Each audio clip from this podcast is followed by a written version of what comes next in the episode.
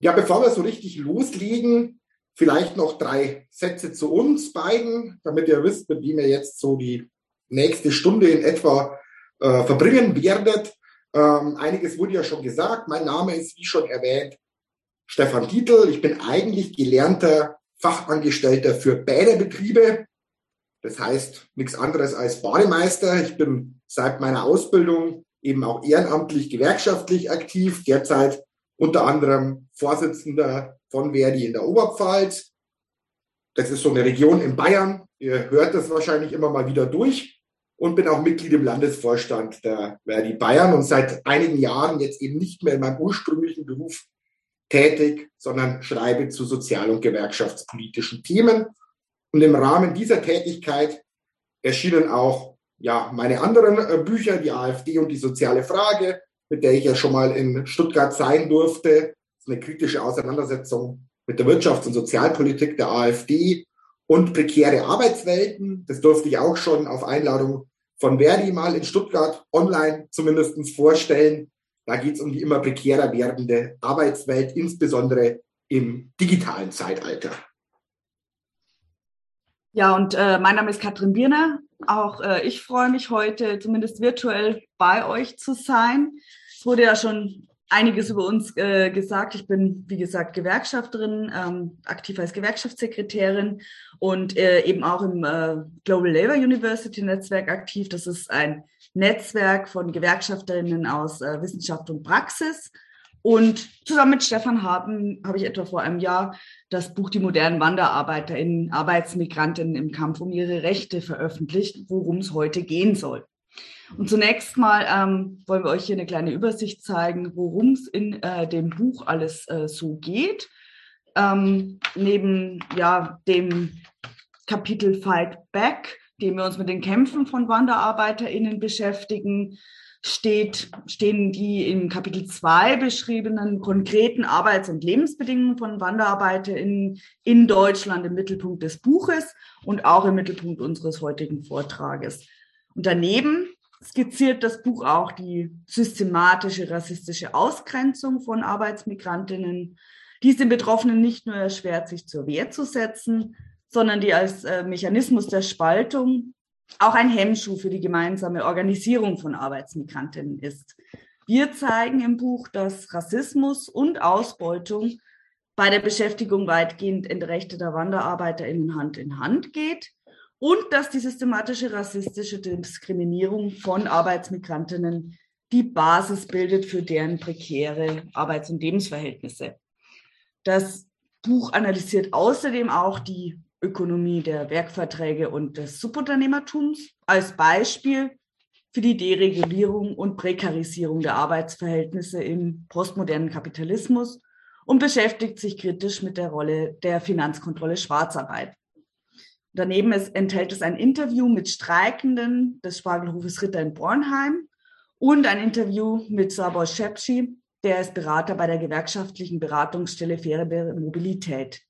Und natürlich ist äh, das Thema und auch das Buch viel zu umfassend, um heute auf alle Teilaspekte eingehen zu können. Mittelpunkt stehen, wie gesagt, dann eben die konkreten Arbeits- und Lebensbedingungen von WanderarbeiterInnen in Deutschland. Und wir wollen auch einen kurzen Blick auf den vielfältigen äh, Widerstand der Betroffenen werfen. Aber ja, bevor wir uns beispielhaft diesen konkreten Arbeits- und Lebensbedingungen widmen, dem ja der systematischen Ausbeutung, die geprägt ist durch Lohnraub, Arbeitszeitbetrug, Umgehung gesetzlicher Normen, der katastrophalen Unterbringungssituation und den auch nicht selten lebensgefährlichen Arbeitsbedingungen, lohnt sich erstmal ein kurzer Blick darauf, worüber wir denn eigentlich sprechen, wenn wir von Wanderarbeit in Deutschland und Europa sprechen. Denn wenn man den Titel des Buches und auch der heutigen Veranstaltung liest, moderne WanderarbeiterInnen, dann mag das möglicherweise erst einmal verwirren. Denn viele denken bei dem Begriff ähm, eher an China oder Saudi-Arabien oder Katar, aber nicht unbedingt an Deutschland.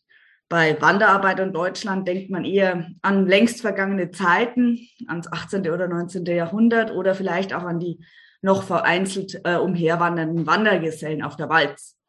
Aber tatsächlich hat die Zahl derjenigen, die ihr Heimatland Monate oder auch teilweise jahrelang verlassen um anderswo ihren Lebensunterhalt zu verdienen, nicht nur weltweit, sondern eben und auch gerade in Europa deutlich zugenommen. In einer Welt, die sich zunehmend wirtschaftlich, sozial und politisch vernetzt, spielen grenzüberschreitende Arbeits- und Produktionsverhältnisse eine immer größere Rolle. Nicht nur Waren überqueren täglich Ländergrenzen und Kontinentgrenzen, sondern eben auch die lohnabhängigen Produzentinnen. Etwa 164 Millionen Arbeitsmigrantinnen gibt es derzeit weltweit. Und allein in den letzten fünf Jahren stieg diese Zahl um etwa 10 Prozent. War dabei das beileibe kein Phänomen, das sich nur auf China oder anderswo beschränkt, denn fast die Hälfte dieser grenzüberschreitenden Arbeitsmigration konzentriert sich aktuell auf zwei Weltregionen, die zugleich zu den am meisten industrialisierten Gegenden der Welt gehören. Auf Nordamerika mit etwa 23 Prozent, Westeuropa mit 24 Prozent. Moderne WanderarbeiterInnen überschreiten regelmäßig die europäischen Binnengrenzen, arbeiten mal in diesem Land, mal in jenem Land und kehren dabei zwischenzeitlich immer wieder in ihr Heimatland und zu ihren Familien zurück. In gewerkschaftsnahen Debatten hat sich für diese zeitlich befristeten Arbeitsmigrantinnen, deren Gemeinsamkeit darin besteht, dass sie StaatsbürgerInnen eines anderen Landes sind, die in einem Zielland nur vorübergehend arbeiten und ihren Lebensmittelpunkt nicht oder noch nicht dorthin verlegt haben, auch der Begriff der mobilen Beschäftigten herausgebildet, der hier auch noch öfter eine Rolle spielen wird. Ja, und auch wenn das oftmals suggeriert wird, wäre es ein Fehler dabei von einer rein frei gewählten und selbstbestimmten Mobilität auszugehen. Der Grund liegt vielmehr im wirtschaftlichen Gefälle innerhalb Europas und in den ja in einigen Staaten Süd- und Osteuropas besonders ausgeprägten, anhaltenden Krisenerscheinungen.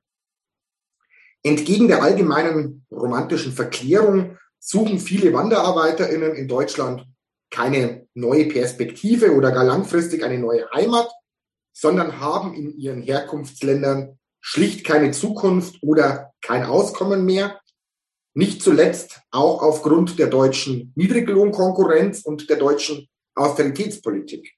In unserem Buch beschäftigen wir uns recht ausführlich mit der sozialen und wirtschaftlichen Diskrepanz in Europa und auch mit Deutschlands Rolle als Profiteur der Finanzkrise 2008, 2009. Wir kommen da zum Schluss, dass gerade durch den steigenden deutschen Exportüberschuss das wirtschaftliche und soziale Gefälle in Europa weiter wächst und damit auch einer der wesentlichen Gründe, warum so viele mobile Beschäftigte regelmäßig für bestimmte Zeit gezwungen sind, ihre Heimat zu verlassen, um in Deutschland zu arbeiten.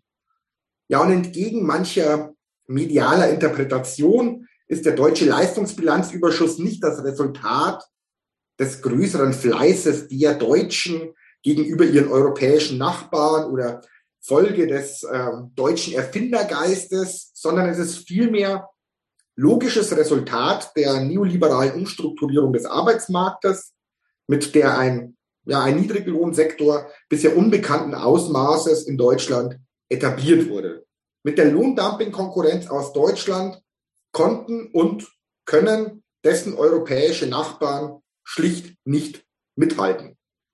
Voraussetzung für dieses Exportmodell waren also die von der rot-grünen Bundesregierung unter Gerhard Schröder eingeleiteten Agenda-Reformen. Unter anderem mit deren Folgen für den Arbeitsmarkt beschäftigen wir uns im fünften Kapitel, das sich aber insbesondere auch der Analyse des postmodernen Kapitalismus widmet, der gekennzeichnet ist, dass Arbeitsbeziehungen stetig flexibilisiert und fragmentiert werden. Also es wird ständig optimiert, neu strukturiert, ausgelagert, nochmal ausgelagert mit dem Ergebnis, dass für die Beschäftigten jegliche Absicherung fehlt. Oft geschieht das, wie wir aufzeigen, durch den Einsatz von Subunternehmen oder Werkverträgen, die das sogenannte Normalarbeitsverhältnis verdrängen. Bisher vor allem aus dem globalen Süden bekannte informelle Beschäftigungsformen nehmen auch im globalen Norden zu. Im Buch sprechen wir deshalb von einer Peripherisierung der Zentren. Zum einen lässt sich eine geografische Verschiebung bestimmter prekärer Beschäftigungsverhältnisse feststellen und zum anderen dringen diese Arbeitsverhältnisse von den Rändern, von der Peripherie der kapitalistischen Ökonomie in die Kernbereiche, in das Zentrum der Industrieproduktion vor. Wir zeigen also im Buch, dass es kein Zufall ist, dass sich gerade Deutschland in den vergangenen Jahren zum Hauptzielland der binneneuropäischen Migration entwickelt hat. Waren es vor der Finanzkrise noch Spanien und Italien, so die wichtigsten Zuwanderungsländer der Europäischen Union waren, wurden diese längst durch Deutschland abgelöst und dabei profitieren deutsche Unternehmen beim billigen Import migrantischer Arbeitskraft nicht zuletzt von den Regelungen der Europäischen Union zur grenzüberschreitenden Arbeitsmigration, die zwar den binneneuropäischen Import von Arbeitskraft fördern, die Betroffenen aber weitgehend entrechtet.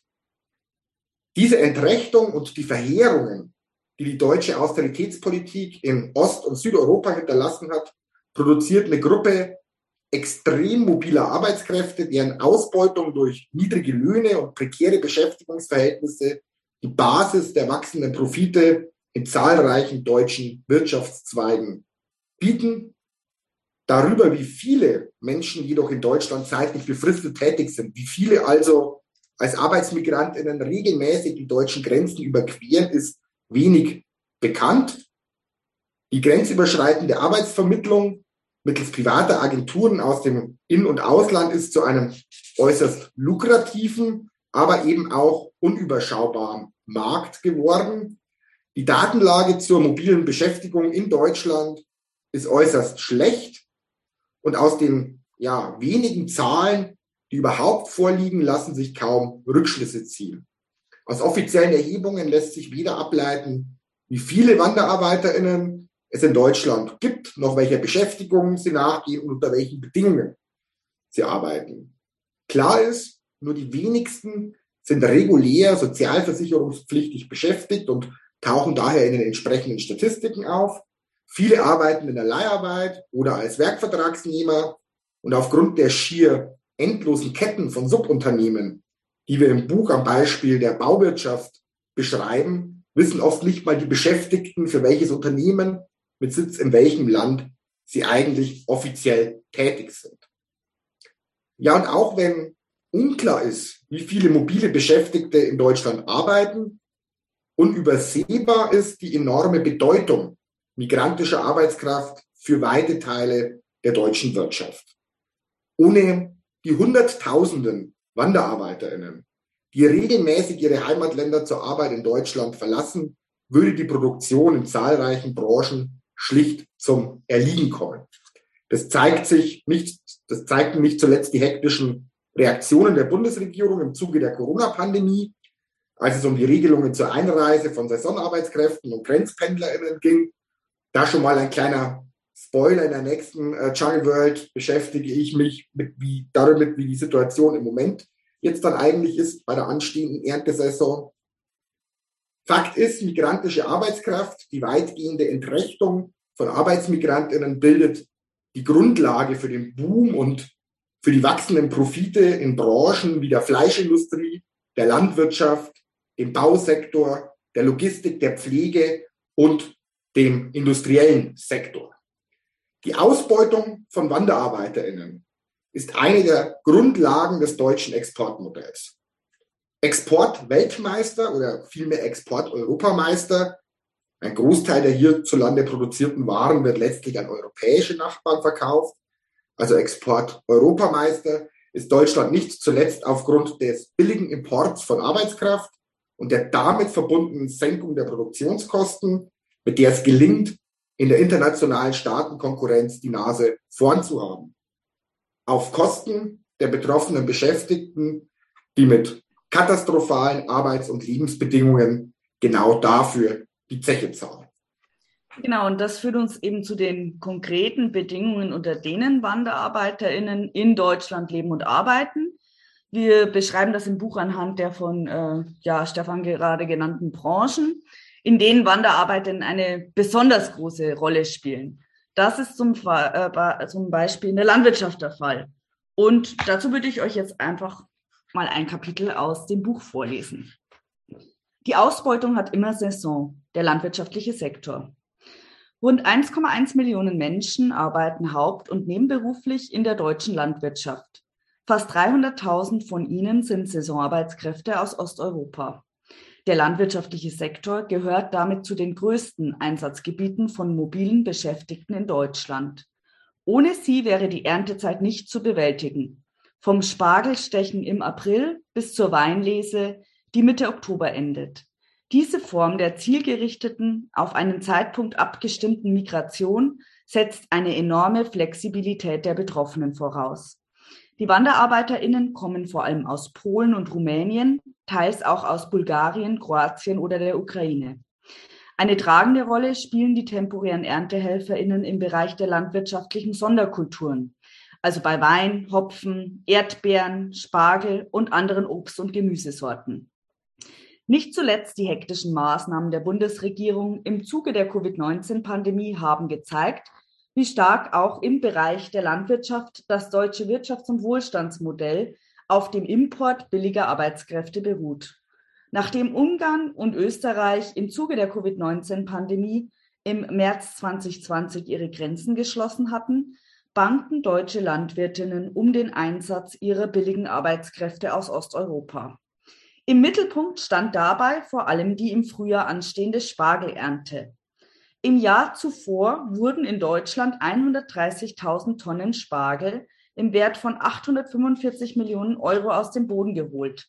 Bundeslandwirtschaftsministerin Julia Klöckner erhob im Bündnis mit Bauernverbänden und Medien die Ernte des Edelgemüses zur Schicksalsfrage der deutschen Ernährungssicherheit. So erklärte der Tagesspiegel die Spargelernte zum Lackmustest für das, was da noch kommt denn es geht um das erste Frischgemüse, das seit Beginn der Corona-Krise hierzulande geerntet wird. Letztlich setzte Klöckner im Kabinett die Einreise mit Sonderflügen von jeweils 80.000 Arbeitsmigrantinnen im April und Mai 2020 durch. Im Zuge dieser Spargelluftbrücke gerieten auch die Arbeitsbedingungen der für einen kurzen Moment sichtbar gewordenen unsichtbaren Erntehelfer, wie der Sozialwissenschaftler Stefan Zell schrieb, in den Fokus der Öffentlichkeit. Insbesondere dann, als immer deutlicher wurde, dass die schlechten Lebens- und Arbeitsbedingungen in der Landwirtschaft die Ansteckungsgefahr mit dem Coronavirus erhöhen. Katastrophal waren die Bedingungen, unter denen Wanderarbeiterinnen in Deutschland zu leben und zu arbeiten gezwungen sind, jedoch bereits vor der Pandemie. Dies zeigen unter anderem die Veröffentlichungen der Initiative Faire Landwirtschaft. In diesem Bündnis haben sich die für den landwirtschaftlichen Sektor zuständige Industriegewerkschaft Bauen Agrar Umwelt, die DGB Beratungsstellen für mobile Beschäftigte faire Mobilität, der Europäische Verein für Wanderarbeiterfragen und andere Organisationen und Einzelpersonen zusammengeschlossen. Sie versuchen, die Situation von WanderarbeiterInnen in den Blickpunkt der Öffentlichkeit zu rücken, informieren die Betroffenen über ihre Rechte und unterstützen und beraten bei sozial- und arbeitsrechtlichen Problemen. In ihrem alljährlichen Bericht beschäftigen sie sich mit der Arbeitssituation auf deutschen Feldern. Die Ausbeutung der ErntehelferInnen beginnt schon bei ihrer Anwerbung, die meist über Dritte aus dem Herkunftsland, überwiegend durch darauf spezialisierte Agenturen und Subunternehmer erfolgt, die die Beschäftigten mit zahllosen Versprechungen locken. Suggeriert wird den Betroffenen meist nicht nur eine Bezahlung nach deutschem Mindestlohn, sondern auch eine kostengünstige Unterbringung und Versorgung, soziale Absicherung und geregelte Arbeitszeiten. Für die Vermittlung werden den SaisonarbeiterInnen hohe Summen von bis zu 500 Euro in Rechnung gestellt. Der Transport nach Deutschland, wie auch die Hilfe bei der Beschaffung der notwendigen Dokumente, wird noch einmal gesondert berechnet. Bevorzugt angeworben werden Menschen aus ländlichen, strukturschwachen Regionen und Ehepaare, die gemeinsam zum Arbeitseinsatz nach Deutschland reisen. In Deutschland angekommen, entpuppen sich die versprochenen kostenlosen Unterkünfte nicht selten als Baracken, für die horrende Summen vom Lohn einbehalten werden. Meist werden die WanderarbeiterInnen direkt auf den Höfen untergebracht. Dort schlafen sie, teils zu zehnt, in einem heruntergekommenen Zimmer ohne ausreichende sanitäre Anlagen oder in ehemaligen Scheunen und Holzverschlägen.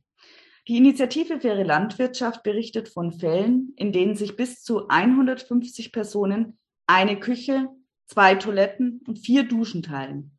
Die Betroffenen arbeiten und leben ununterbrochen auf engstem Raum. Inzwischen wird zudem häufig auf Wohncontainer zur Unterbringung zurückgegriffen.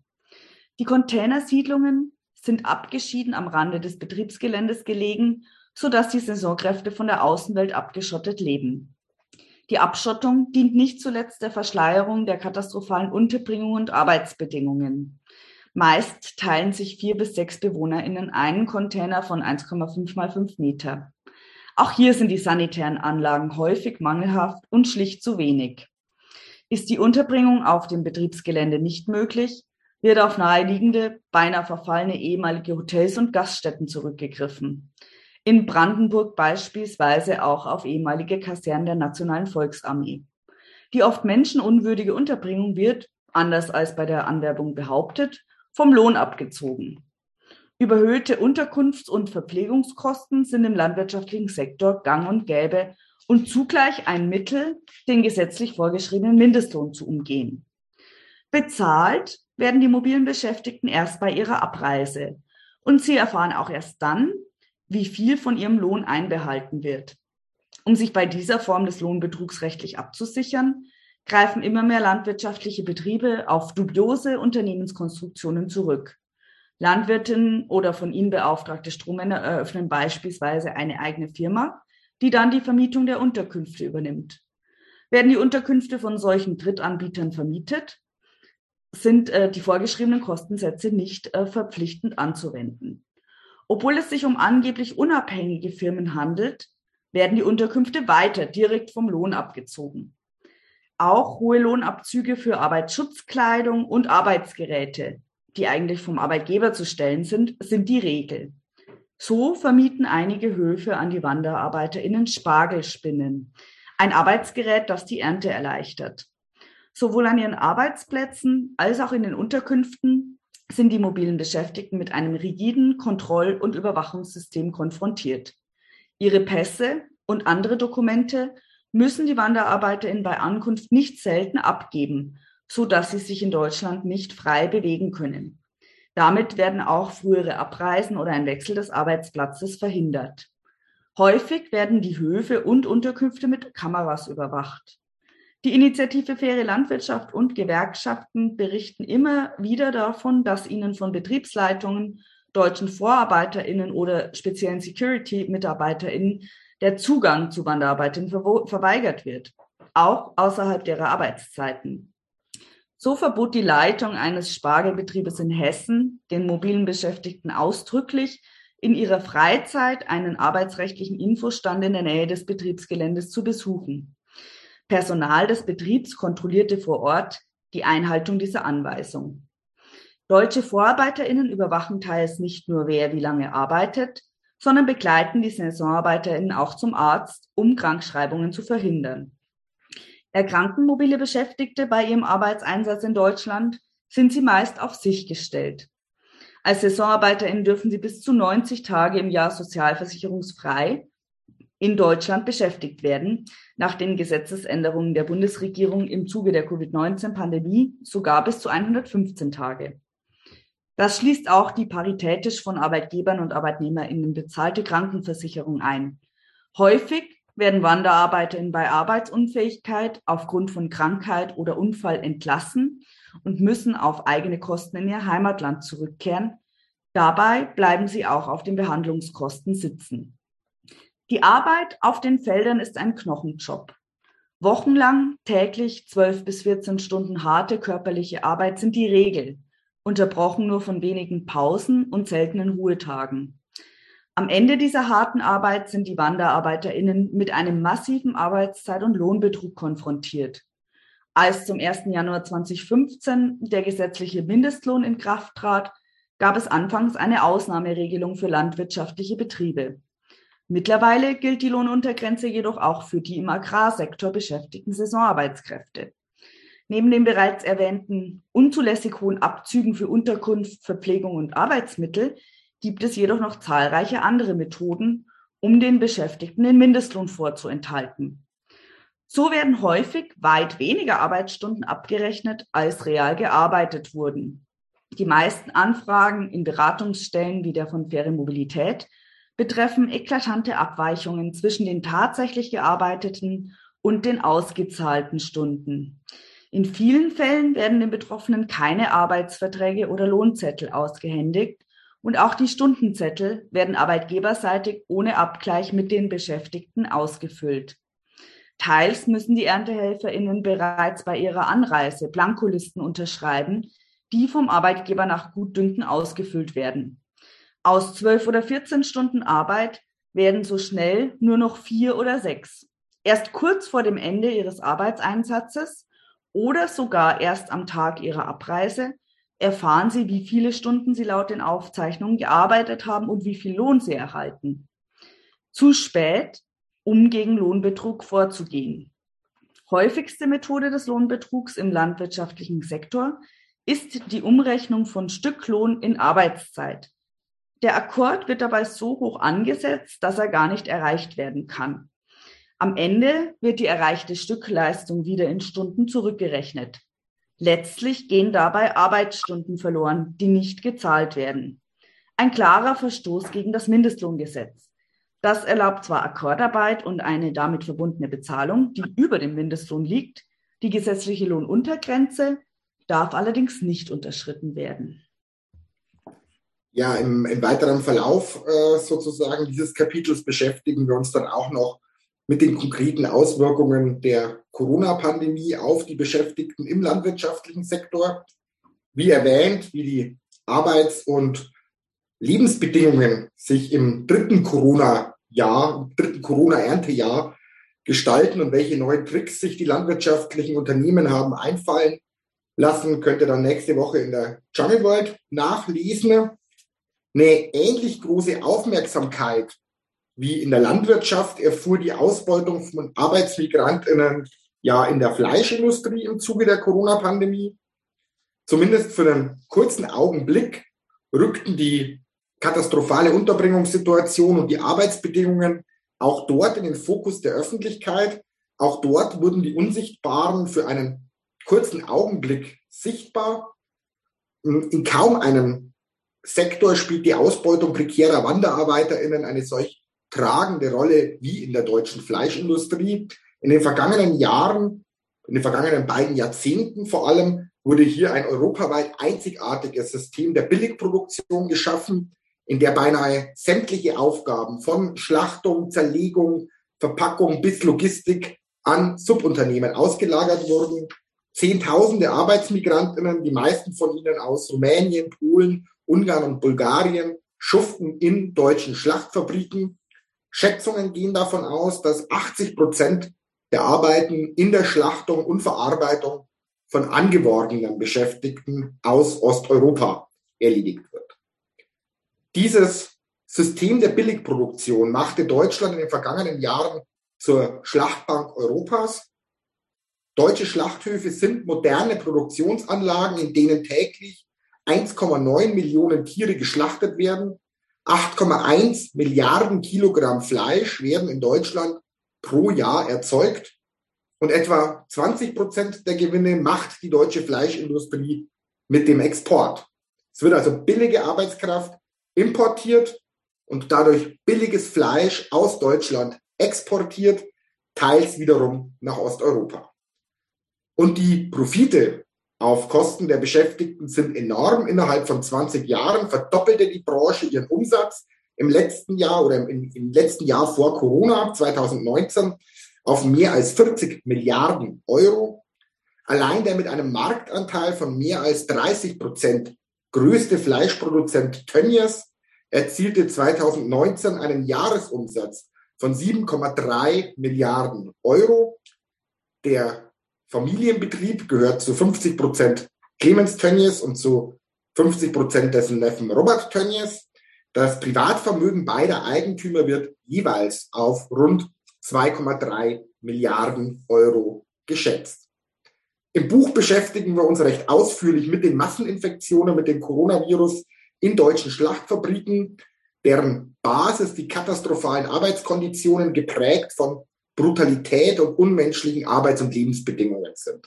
Bis zu 16 Stunden am Tag arbeiten die Betroffenen in schlecht gelüfteten, eiskalten Fabrikhallen, teils sechs Tage die Woche. Die Schlachtung erfolgt im Akkord und unter einem wahnsinnigen Arbeitstempo, diese harte körperliche Arbeit unter extremer Belastung kombiniert mit der schnellen Produktionsgeschwindigkeit ist für viele nur durch die Einnahme starker Schmerzmittel überhaupt durchzuhalten. Schwere Arbeitsunfälle wie abgetrennte Finger, Quetschungen oder Knochenbrüche gehören angesichts dieser Voraussetzungen und den überlangen Arbeitstagen zum Alltag.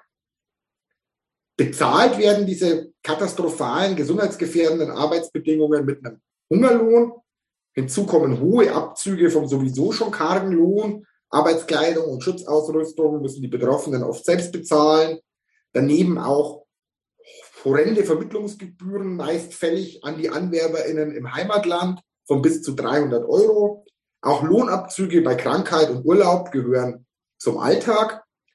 Diese Methoden des Lohnraubs beginnen bei der Anwerbung und erstrecken sich auch über das Ende des Arbeitsverhältnisses hinaus. So warten Beschäftigte, die kündigen oftmals vergeblich auf ihren letzten Lohn.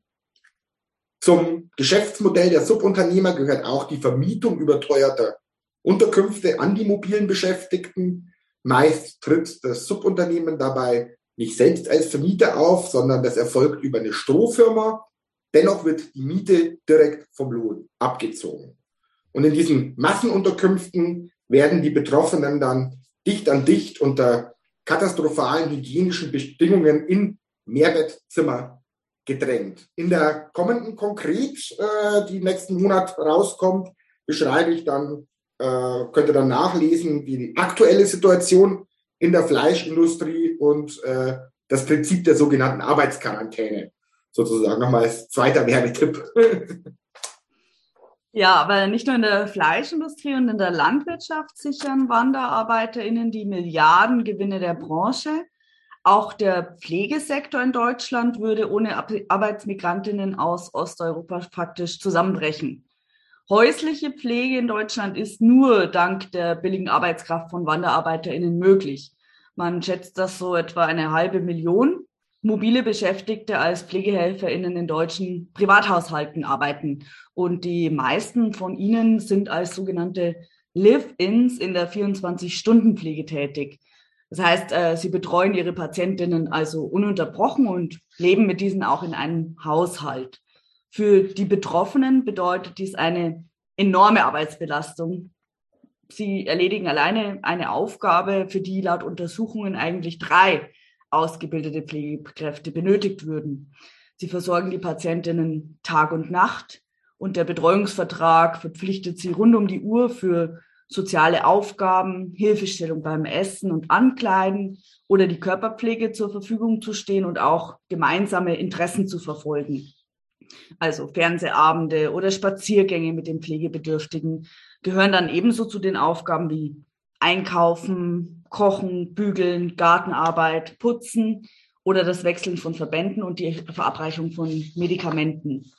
Häufig gehören auch medizinische Aufgaben wie die Verabreichung von Spritzen dazu, für die sie eigentlich gar nicht ausgebildet sind. Die 24-stündige Dienstbereitschaft geht einher mit einer vollkommenen Entgrenzung von Arbeit und Freizeit und natürlich auch mit äh, fehlender Privatsphäre. Denn die Pflegehelferinnen leben und schlafen in derselben Wohnung, teilweise sogar im selben Zimmer wie die PatientInnen.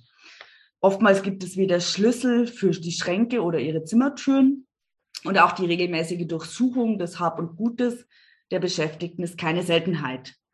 Bezahlt werden sie für diese ständige Arbeitsbereitschaft unter katastrophalen Bedingungen mit Armutslöhnen, die meist zwischen 800 und 1200 Euro liegen. Diese Arbeit erfolgt meistens im Rotationsprinzip. Das heißt, die Wanderarbeiterinnen bleiben drei Monate in Deutschland und werden dann von einer Kollegin abgelöst, sind meistens Frauen, während sie eine gewisse Zeit in ihr Heimatland zurückkehren, um dann wiederum nach Deutschland zu kommen. Durch diese ja, Pendelmigration haben die Frauen zwar nach ihrem Arbeitseinsatz immer eine längere Erholungsphase in dem Heimatland. Sie beziehen in dieser Zeit jedoch kein oder auch nur ein äußerst geringes Einkommen. Profiteure dieses Ausbeutungssystems sind die beteiligten Agenturen. Denn die Angehörigen zahlen monatlich etwa ja, zwischen 2000 und 2500 Euro an die Entsendefirmen. Nur etwa die Hälfte davon haben wir ja gerade gehört, äh, landet bei den Beschäftigten. Und das ist meist dann nochmal aufgeteilt in einen relativ geringen Grundlohn, der etwa 20 Prozent des Gesamtlohns ausmacht, und in Spesen, auf die dann weder Steuern noch Sozialabgaben zu entrichten sind. Die Vermittlung für Pflegekräfte ist zumindest also für die beteiligten Agenturen ein sehr gutes Geschäft und so ist es auch wenig überraschend, dass nicht nur die Umsätze der Branche kontinuierlich wachsen, sondern auch die Zahl der Vermittler. Mittlerweile sind es äh, mehr als 400 Agenturen in Deutschland, die Live-ins vermitteln. Und ihre Marktstellung verteidigen die Agenturen mit allen Mitteln. Wenn dann beispielsweise die Angehörigen und die Pflegekraft nach einiger Zeit einen direkten Vertrag ohne die Agentur als Zwischenglied äh, schließen wollen, sehen die Vertragsbedingungen eine Vertragsstrafe von teilweise 20.000 Euro vor.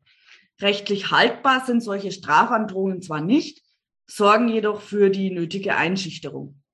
Drohungen, falsche Versprechungen und die Nutzung von rechtlichen Schlupflöchern sind das Fundament für die Vermittlungsagenturen im Pflegesektor. Ja, neben der Ausbeutung in der Landwirtschaft, in der Fleischindustrie, in der Pflege beschäftigen wir uns im Buch noch mit dem Einsatz von WanderarbeiterInnen in der Baubranche, im Transport- und Logistiksektor und im industriellen Sektor, zum Beispiel bei Automobilzulieferern oder im Maschinenbau. Allerdings äh, werden wir das jetzt nicht mehr vorstellen. Wir wollen euch ja noch was zum Lesen übrig lassen, damit ihr das Buch auch kauft. Ähm, nein, Quatsch, wir würden angesichts der fortgeschrittenen Zeit und da ja ähm, online das Verfolgen ja manchmal auch ein bisschen schwieriger ist als jetzt in Präsenz, wollen wir gerne noch was zum Widerstand äh, der Betroffenen gegen Entrechtung und Ausbeutung sagen. Klar ist, dass die Möglichkeiten für WanderarbeiterInnen, sich zur Wehr zu setzen, begrenzt sind. Dafür sorgt zum Beispiel der oft unsichere rechtliche Status der Betroffenen. Dazu kommen die undurchdringlichen Subunternehmerketten und Firmennetzwerke und die nur schwer zu durchschauenden Vertragskonstruktionen. Als Hindernis erweisen sich oftmals auch Sprachbarrieren und die fehlenden Kenntnisse des deutschen Arbeitsrechts. Im Pflegesektor kommt dann zu diesen Hindernissen zur Durchsetzung ihrer Interessen die Isolation der WanderarbeiterInnen hinzu. Sie leben und arbeiten in Privathaushalten und haben nur selten Kontakt zu Beschäftigten mit ja, vergleichbaren Arbeitsbedingungen. Ein Austausch über die Arbeits- und Lebenssituation mit anderen Betroffenen, der ja häufig der erste Schritt zur kollektiven Organisierung und Durchsetzung der eigenen Interessen ist, findet also meist nicht statt. Gerade in der Fleischindustrie, aber auch in der Baubranche und im Transportsektor kann es für mobile Beschäftigte außerdem gefährlich werden, sich zur Wehr zu setzen. Viele dieser Subunternehmensnetzwerke auf dem Markt werden nicht selten grenzüberschreitend, wie die Verstrickungen diverser Motorradclubs zeigen, von der organisierten Kriminalität kontrolliert. Die Arbeitnehmerüberlassung dient da dann als lukrativer Nebenzweig der, des illegalen Menschenhandels und das Ausstellen falscher Papiere geht mit gewalttätigen Übergriffen auf renitente ArbeiterInnen einher. Von der Politik haben WanderarbeiterInnen kaum Unterstützung zu erwarten. Vielmehr sind und waren es im Gegenteil die Regierungskonstellationen sämtlicher Couleur, die in den vergangenen zwei Jahrzehnten die gesetzlichen Möglichkeiten für ihre Ausbeutung erst geschaffen und ausgebaut haben. Dass die Betroffenen auch von den Kontrollbehörden wenig Positives zu erwarten haben, beschreiben wir im dritten Kapitel unseres Buches. Eine Verbesserung der Lebens- und Arbeitsbedingungen können die Betroffenen also nur im gemeinsamen Kampf und im Zusammenschluss im Kampf für ihre Rechte erreichen. Dass es allen Widerständen zum Trotz möglich ist, sich zusammenzuschließen, sich zu organisieren und gemeinsam ja, sich zur Wehr zu setzen. Damit beschäftigen wir uns eben ausführlich im Schlusskapitel des Buches, das die gewerkschaftlichen Bemühungen zur Organisierung ebenso beschreibt wie die Arbeit gewerkschaftlicher Beratungsstellen, wie faire Mobilität oder ja, selbstorganisierte Streiks, Baustellenbesetzungen und Demonstrationen. Die, die Haltung der deutschen Gewerkschaften zur Arbeitsmigration generell und zur Organisierung von Arbeitsmigrantinnen im Speziellen ist ambivalent und ist durch Widersprüche gekennzeichnet. Wir beschreiben das recht ausführlich und auch kritisch im Buch. In den letzten Jahren haben aber eindeutig die gewerkschaftlichen Bemühungen, WanderarbeiterInnen im Kampf um ihre Rechte zu unterstützen, an Bedeutung gewonnen. Eine besondere Rolle spielt dabei das Beratungsnetzwerk Faire Mobilität, das 2011 gegründet wurde. Das ist ein Projekt, das bietet Informationen und Beratung in sämtlichen osteuropäischen Sprachen und berät Beschäftigte im gesamten Bundesgebiet. Dabei erschöpft sich das Angebot nicht nur auf Beratung und Begleitung juristischer Auseinandersetzungen, sondern faire Mobilität ist auch eine wichtige Partnerin bei Arbeitskämpfen und dem Aufbau von ja, politischen Druck geworden. Zahlreiche Arbeitskämpfe von WanderarbeiterInnen gibt es gerade in der Bauindustrie. Die sind häufig mit einem Durchbrechen der von den Unternehmen erzwungenen Isolation der WanderarbeiterInnen verbunden. Das zeigt zum Beispiel der Kampf polnischer BauarbeiterInnen in Essen. Sie waren zu Abbrucharbeiten für die Kernsanierung eines Klinikgebäudes angeworben worden. Statt ihren Lohn für vier Wochen Arbeit erhielten sie nur eine Abschlagszahlung von 190 Euro für Lebensmittel. Und als das Geld zur Neige ging und sie ihren Chef zur Zahlung aufforderten, wurden sie entlassen und der Baustelle verwiesen. Das Subunternehmen stellte zudem die Zahlung für die Unterkünfte ein. Gemeinsam mit der IGBAU wehrten sich die 52 Betroffenen und erfuhren dabei eine breite Solidarität. Zahlreiche GewerkschafterInnen und AktivistInnen beteiligten sich an Demonstrationen der WanderarbeiterInnen vor der Baustelle. Solidaritätserklärungen gingen genauso ein wie Lebensmittelspenden. Zum Beispiel spendeten die Personalräte des Uniklinikums Essen und Getränke. Auch Schlafplätze wurden organisiert und eben der politische Druck auf den öffentlichen Auftraggeber des Bauprojekts gemacht. Die IGBAU trat dann in Verhandlungen mit dem zuständigen Generalunternehmer und konnte schon bald Erfolg vermelden. Innerhalb von zehn Tagen hatten sich die WanderarbeiterInnen ihre ausstehenden Löhne von insgesamt mehr als 73.000 Euro erkämpft. Für bundesweite Schlagzahlen sorgte der ebenfalls im Buch beschriebene Kampf der ArbeiterInnen der Mall of Berlin, die gemeinsam mit der FAU unter dem Slogan Wall of Shame jahrelang für ihre Entlohnung stritten. Zu Auseinandersetzungen kommt es auch immer wieder in der Transportbranche. Mobile Beschäftigte profitieren in der Branche von einer vergleichsweise starken ökonomischen Position. Angesichts von Just-in-Time-Produktion und eng aufeinander abgestimmten Lieferketten, die keine Verzögerungen zulassen, wie wir ja im Moment äh, feststellen, kommt ihnen eine Schlüsselstellung im Produktionsprozess zu. Immer wieder schließen sich daher auch WanderarbeiterInnen im Transportsektor zusammen, um gemeinsam gegen Lohnraub vorzugehen. Mal ein Beispiel aus einer Spedition in Niedersachsen. Die dort beschäftigten polnischen FahrerInnen mussten häufig unbezahlte Überstunden machen. Die Spesen wurden oft zu niedrig abgerechnet und auch gearbeitete Stunden teils nicht anerkannt. Als sie dann auch noch mehrere Wochen auf ihren Lohn warten mussten, wandten sie sich an die Beratungsstelle Faire Mobilität und letztlich machten die FahrerInnen ihre Ansprüche gerichtlich geltend und traten zudem in einen eintägigen Ausstand. Noch am selben Tag, als sie in den Streik getreten sind, erfolgte die Barzahlung des Geschäftsführers an die FahrerInnen. Aber auch in Bereichen mit deutlich schlechteren Ausgangsbedingungen wehren sich WanderarbeiterInnen. So kam es zum Beispiel im Frühjahr und Sommer 2020, aber auch 2021 auf mehreren Höfen zu Protesten von ErntehelferInnen. Um jetzt nicht zu viele Beispiele zu erzählen, ihr sollt ja noch was zum selber lesen übrig haben, wollen wir diese heutige Buchvorstellung oder diesen heutigen Vortrag mit dem Arbeitskampf von SaisonarbeiterInnen auf dem Spargelhof Ritter in Bornheim im vergangenen Frühjahr abschließen. Insbesondere der Arbeitskampf von SaisonarbeiterInnen in Bornheim äh, nahe Bonn rückte im Frühjahr 2020 die prekäre Situation von ErntehelferInnen in Deutschland in den Fokus des öffentlichen Interesses. Im April 2020 trafen am Spargel- und Erdbeerhof Ritter hunderte WanderarbeiterInnen, vor allem aus Rumänien, zur Ernte des Edelgemüses ein.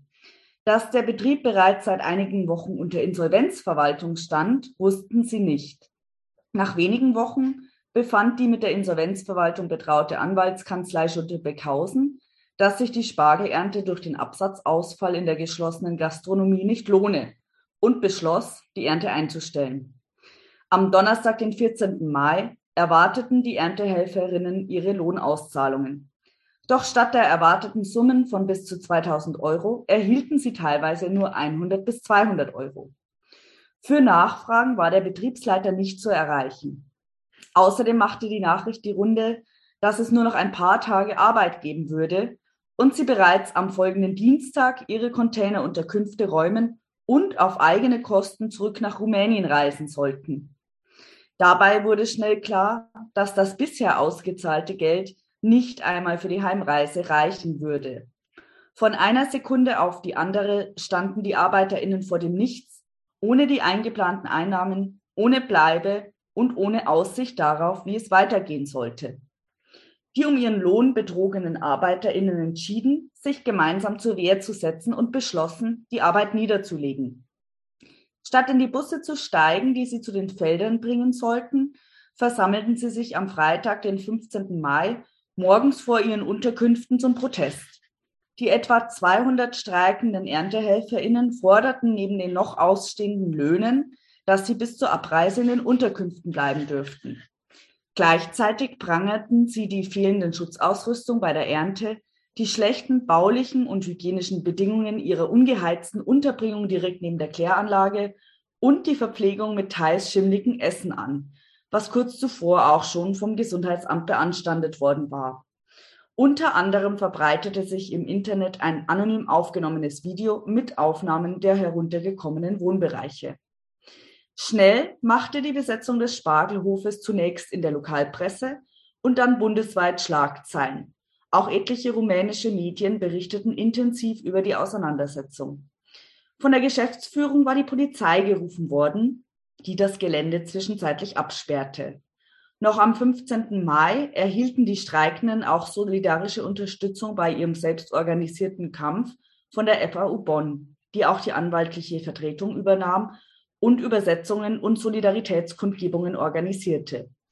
Um auf ihr Anliegen aufmerksam zu machen, demonstrierten die Streikenden und ihre Unterstützerinnen am 18. Mai in Bornheim und zogen vor das Auszahlungsbüro. Der Insolvenzverwalter der Anwaltskanzlei Schulte-Beckhausen stritt zunächst jede Verantwortung ab.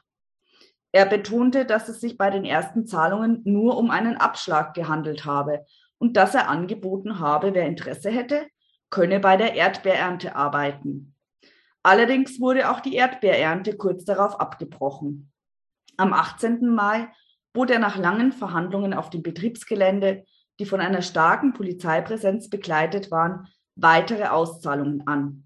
Auch eine von dem Insolvenzverwalter eingesetzte private Sicherheitsfirma kam zum Einsatz und versuchte, die Streikenden von ihren UnterstützerInnen zu trennen und sie unter Druck zu setzen. Nach erheblichem Protest konnte durchgesetzt werden, dass ein von der FAU gestellter Anwalt bei der Auszahlung zugegen war. Wiederum gab es erhebliche Unterschiede bei den Auszahlungsbeträgen. Teilweise wurden bis zu 500 Euro ausgezahlt, eine Person dagegen erhielt nur 5 Euro.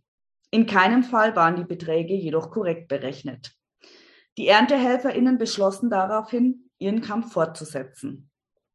Am 19. Mai zogen die Streikenden und ihre UnterstützerInnen zum Sitz des Insolvenzverwalters in Bonn und anschließend in einer Demonstration vor das dortige rumänische Konsulat, wo der rumänische Konsul im Gespräch mit einer Delegation seine Unterstützung zusicherte.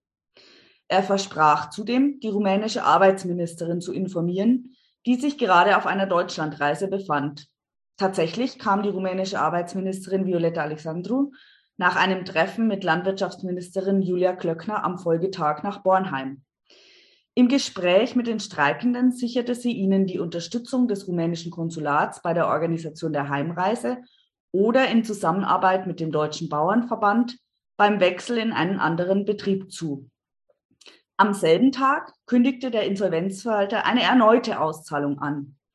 Diese sollte jedoch angeblich wegen der hohen Barsummen und der Ansammlung zu vieler Menschen beim letzten Mal nicht vor Ort stattfinden.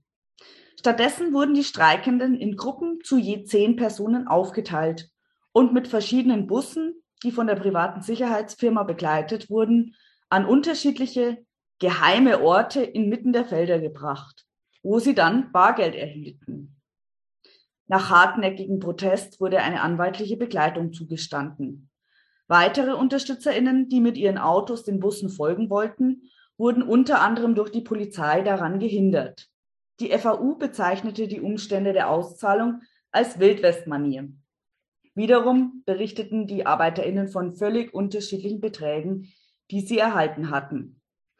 Vollständig waren sie zu diesem Zeitpunkt nicht, doch nach der erneuten Teilauszahlung herrschte Aufbruchsstimmung unter den Protestierenden. Einige hatten unter anderem über den Bauernverband neue Arbeitsstellen in Aussicht und nahmen diese teilweise zusammen mit UnterstützerInnen vorab kritisch in Augenschein. Andere waren ausgelaugt und wollten so schnell wie möglich zurück in ihre Heimat. Zwar ließ die vom Konsulat versprochene Hilfe hierbei noch auf sich warten, allerdings hatten in der Zwischenzeit UnterstützerInnen Geld für die Heimreise gesammelt. Somit konnten die ArbeiterInnen nach und nach abreisen, nachdem mehrmals der öffentliche Druck bereits angekündigte Räumungen ihrer Unterkünfte verhinderte. Der Arbeitskampf am Spargelhof Ritter zeigt wie kaum ein anderer, was möglich ist, wenn sich die Betroffenen gemeinsam organisieren und zur Wehr setzen. Ihnen ist es gelungen, ihre räumliche und gesellschaftliche Isolation zu durchbrechen und zumindest große Teile ihrer Forderungen durchzusetzen. Die große mediale Aufmerksamkeit, die der wilde Streik auch in Rumänien erhalten hat, könnte zudem nachhaltig zu einer Stärkung des Selbstbewusstseins künftiger ErntehelferInnen beitragen und sie ermutigen, noch öfter als in der Vergangenheit aus ihrer Unsichtbarkeit hervorzutreten und sich zum gemeinsamen Kampf für ihre Rechte zusammenzuschließen. Herzlichen Dank für eure Aufmerksamkeit. Ja, auch von mir danke für eure Aufmerksamkeit.